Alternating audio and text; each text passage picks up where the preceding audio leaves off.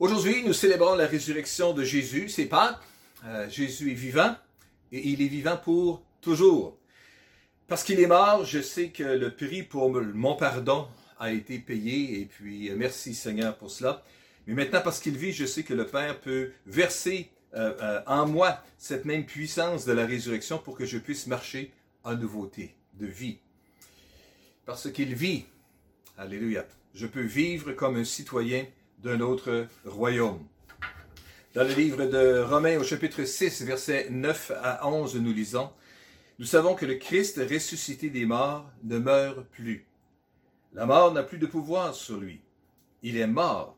Il sait pour le péché qu'il est mort une fois pour toutes. Mais à présent, il est vivant et il vit pour Dieu. Ainsi, vous aussi, considérez-vous comme mort pour le péché et comme vivant pour Dieu dans l'union avec Jésus-Christ. Alors merci Seigneur parce que Jésus est vivant et que cela a un effet dans ma vie. Et je souhaite ardemment que ça puisse avoir un effet dans votre vie, qu'on puisse en prendre conscience et qu'on puisse véritablement se réjouir. Alors ce matin, en ce dimanche de la fête de Pâques 2020, j'aimerais si on pourrait retourner ensemble au jour où tout cela s'est passé. Lisons ensemble dans Marc chapitre 16 et verset 1. Quand le sabbat fut passé, Marie de Magdala, Marie mère de Jacques et Salomé achetèrent des huiles aromatiques pour aller embaumer le corps de Jésus. Trois femmes se rendent au tombeau le dimanche matin.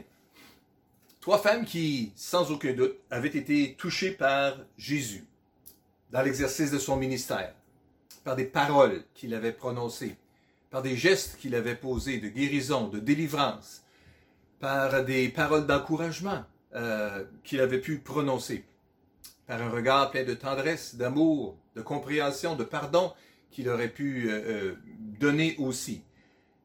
En tout cas, elles avaient été touchées d'une façon ou d'une autre, s'étaient attachées à Jésus, étaient devenues des disciples de Jésus, le suivaient maintenant, le servaient aussi. Et même si les événements des derniers jours avaient pris une tournure dramatique, elles étaient encore là, fidèles. Même si elles ne comprenaient pas tout, leur engagement se poursuivait. Quel exemple, quel modèle ça pourrait être pour chacun de nous.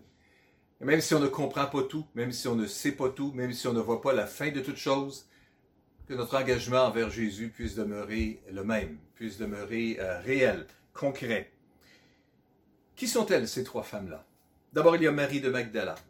Marie de Magdala, c'est une des premières disciples de Jésus.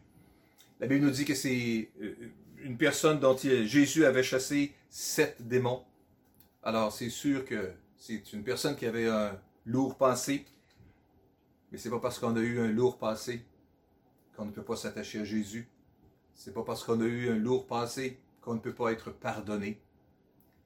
La première mentionnée, justement, c'est une personne qui a eu des difficultés et qui pourtant était capable d'être un disciple de Jésus qui continuait à, vivre pour Jésus et à vouloir honorer Jésus et à vouloir l'aider. Marie Magdala est quelqu'un qui est connu pour une femme qui assistait Jésus dans son ministère aussi. La deuxième personne, c'est Marie, la mère de Jacques. Euh, autre, dans un autre passage, ça nous dit que c'est la mère de Jacques le jeune. Jacques le jeune, c'était un des disciples de Jésus.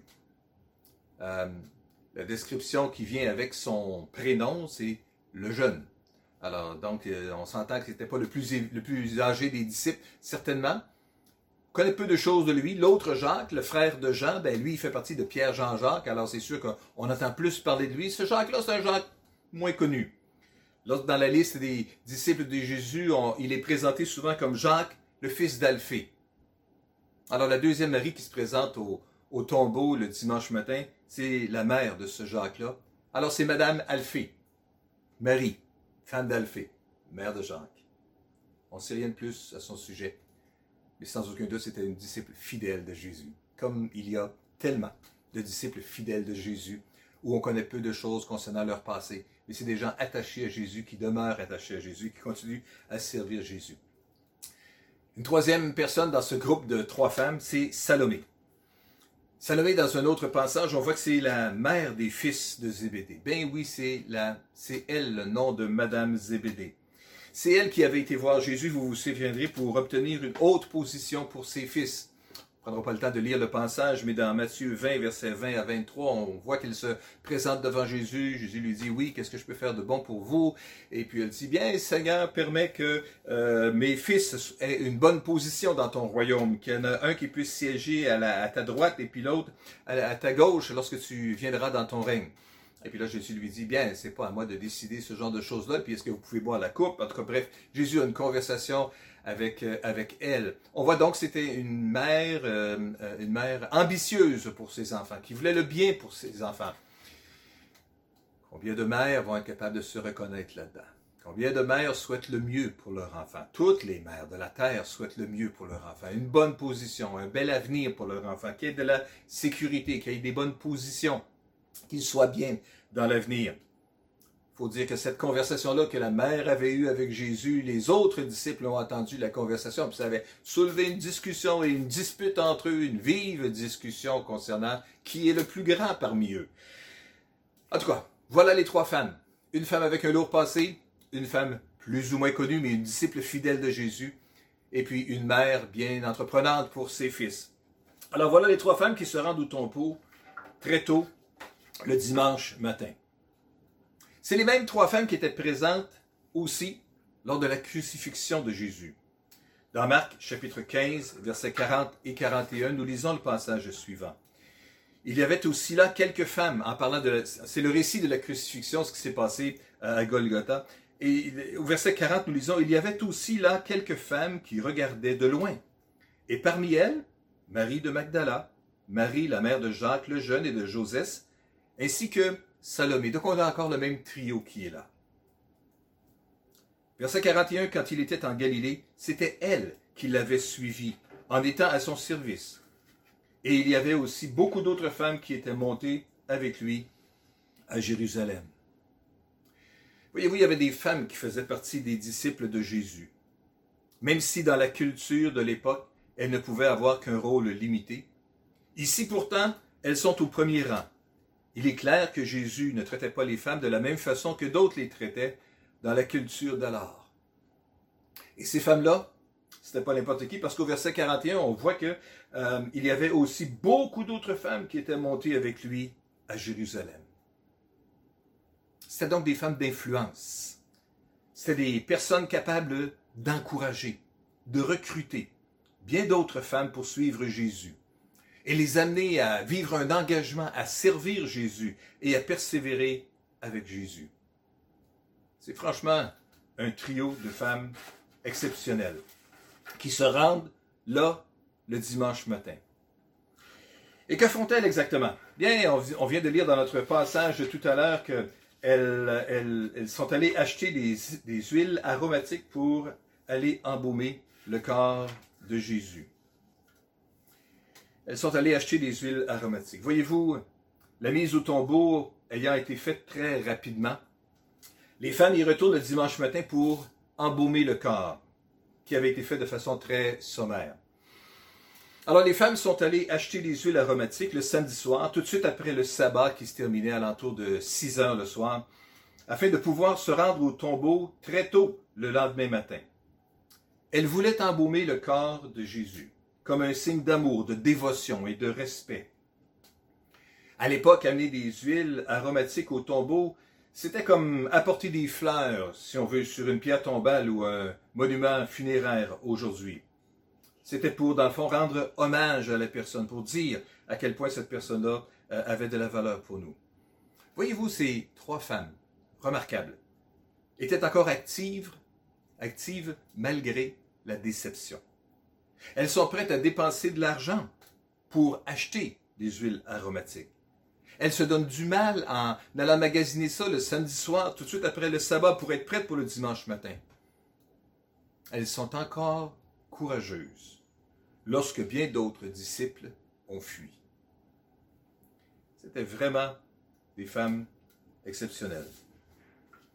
Alors elles se rendent au tombeau. Nous lisons dans Marc chapitre 16, verset 2 que il était encore très tôt le dimanche matin lorsqu'elles arrivèrent au tombeau. Le soleil se levait. Très tôt donc le dimanche matin. le premier jour de la semaine. C'est le début d'une nouvelle semaine. Et voilà qu'elles font la première chose à faire cette semaine, pour elles, c'était prendre soin du corps de Jésus. Alors elles se rendent très tôt, ou comme ça nous dit dans une autre traduction, de bon matin. Non seulement elles y vont le premier jour, mais elles y vont aussi très tôt, dès le début du premier jour.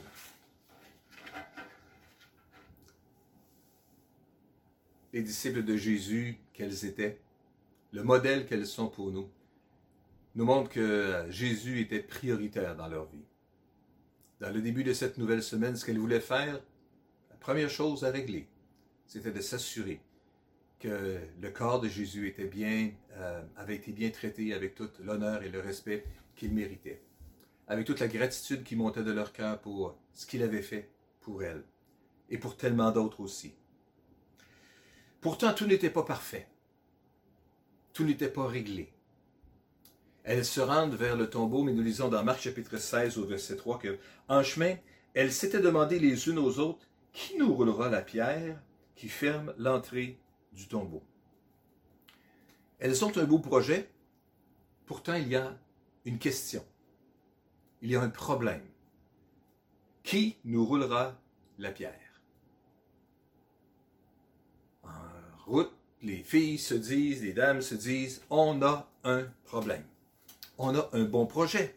Celui d'embaumer convenablement le corps de Jésus et lui donner tout euh, le respect qu'il mérite, mais on a un problème. Et le problème, c'est que c'est bien trop lourd pour nous. La pierre qui sera là, c'est au-delà de nos capacités. On verra tout à l'heure que s'il s'agit de quelque chose qui est décrit comme étant un bloc énorme. Alors on ne sait vraiment pas comment on va faire ça. Mais elle continue d'avancer. Elle se pose la question. Elle ne se met pas la tête dans le sable, mais elle continue d'avancer quand même. Ça ne nous empêche pas d'avancer, de marcher, de se diriger vers notre destination, même si on n'a pas la réponse à toutes nos questions. Voyez-vous, les femmes poussées par l'amour et la gratitude, elles ont marché et poursuivi leur route, même si elles se questionnaient à haute voix en chemin. De la même façon, comme ces trois femmes, nous pouvons aussi continuer de servir Jésus, continuer à suivre Jésus, à s'identifier à Jésus.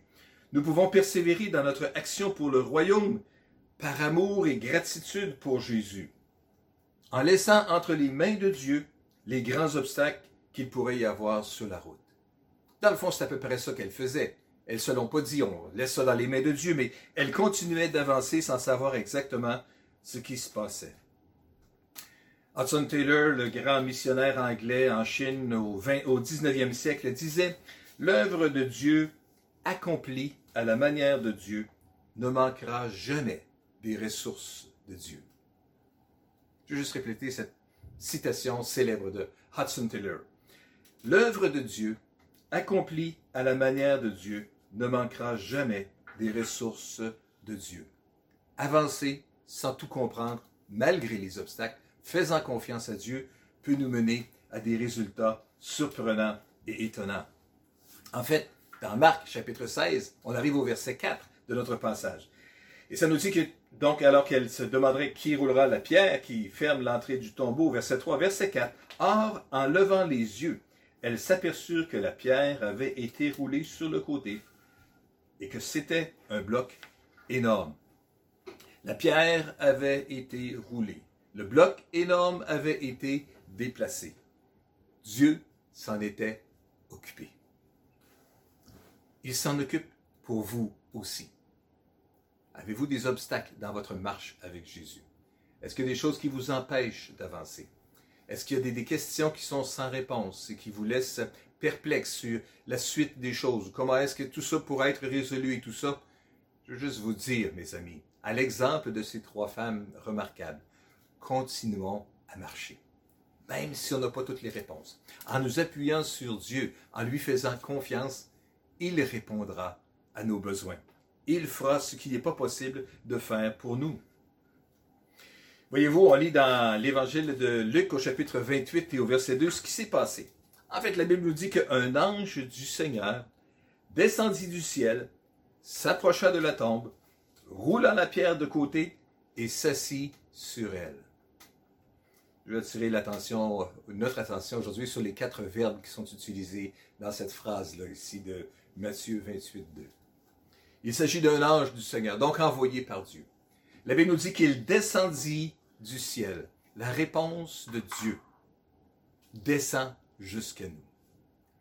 Le royaume de Dieu, c'est quelque chose de tellement plus grand, tellement plus élevé, tellement plus puissant, tellement plus glorieux qu'on aurait de la misère à imaginer la grandeur et la puissance de tout cela.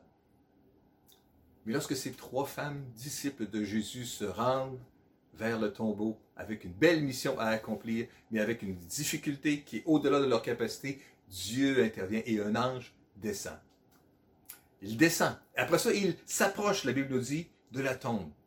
Non seulement il descend vers la terre, vers la petite terre dans le grand univers, mais précisément à l'endroit où elles sont, il s'approche. La réponse de Dieu, même si elle est si grande, si puissante, si infiniment au-delà de tout ce qu'on peut imaginer ou penser, peut s'approcher avec précision de l'endroit où nous sommes. Hmm, sagesse tellement élevée, au-delà de notre compréhension, disait le psalmiste. Comment un Dieu si grand peut-il penser à moi si petit que je suis?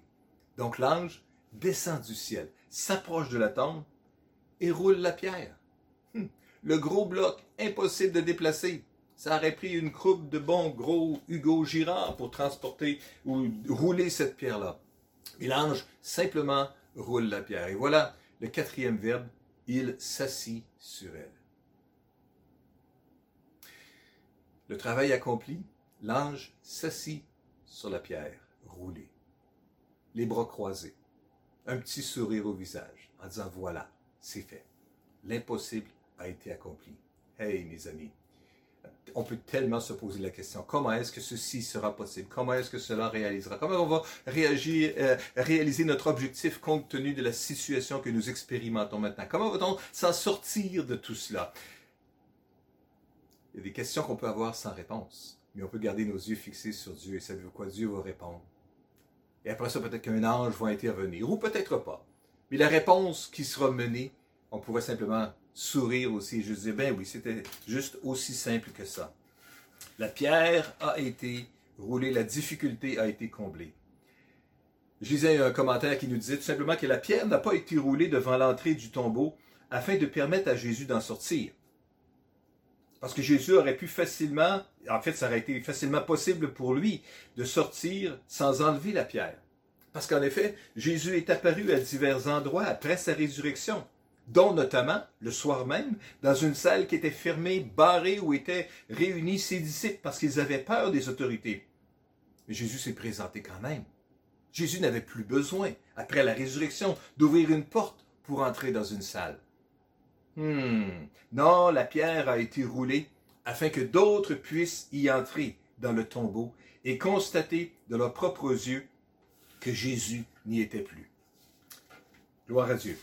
La réponse est venue, la pierre a été roulée, l'accès était maintenant ouvert et disponible, et elles ont pu voir et constater que le tombeau était vide, que le corps n'y était plus, que même si elles venaient et qu'elles avaient préparé euh, tout ce qui était euh, nécessaire, les huiles aromatiques pour embaumer le corps de Jésus, c'était plus nécessaire.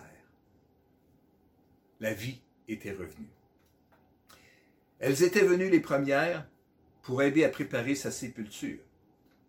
Mais elles ont été témoins les premières de sa résurrection. Alors qu'on sert Jésus et qu'on le fait fidèlement et qu'on persévère malgré des incompréhensions, des impossibilités qui sont devant nous, mes amis, on peut parfois être témoin des plus grands miracles qu'on n'a même pas imaginés, qui vont se présenter si on est juste là et présent en train de faire ce que Dieu nous a demandé de faire. Leur foi de ces trois femmes-là n'était pas compliquée mais elle était réelle, elle était bien sincère. Elles étaient plus désireuses de croire et d'obéir à Jésus que de comprendre tout. Que Dieu nous aide à être animés de ce même esprit, de cette même attitude-là aussi, de désirer tellement plus croire et obéir à Jésus que de exiger la réponse à toutes les interrogations qu'on pourrait avoir. Jésus a honoré leur foi en leur apparaissant d'abord et en leur confiant le message de sa résurrection. Alors ce matin, j'aimerais si on fait juste euh, courber nos têtes ensemble. Si on pouvait juste prier un moment et juste euh, se placer devant le Seigneur en ce dimanche de Pâques. On veut juste simplement reconnaître la grandeur de Dieu et la puissance. Seigneur, nous te bénissons aujourd'hui pour le privilège que nous avons alors que nous portons les regards vers les Écritures de reconnaître ta grandeur et ta puissance. Alors que les trois femmes remplies d'un désir sincère de rendre service, de faire ce qui était bien selon leur capacité, de continuer à servir Christ, même si maintenant il était mort. Tu es intervenu surnaturellement. Tu as répondu à leurs questions. Tu les as euh, soulagées, Seigneur, de cette crainte qu'elles avaient qu'on ne pourra pas rouler la pierre. Mais finalement, lorsque la pierre a été roulée, euh, elles ont constaté que leur œuvre, dans le fond, était plus nécessaire maintenant, parce que Christ est ressuscité. Et nous te louons aujourd'hui, Seigneur, pour cette vérité, que Jésus n'est plus dans le tombeau, qu'il est vivant. Nous te remercions pour le privilège que nous avons, que nous pouvons marcher en nouveauté de vie aujourd'hui, que nous pouvons continuer à avancer, à chercher à voir ta gloire manifestée dans chacune de nos vies, Seigneur. Viens aujourd'hui, Seigneur, nous encourager, nous inspirer. Alléluia. Viens aujourd'hui faire du bien à chacun de tes enfants, Seigneur, parce que tu es le Dieu qui est vivant. Amen. Chantons-le ensemble. Par ce qu'il vit, je n'ai rien à craindre.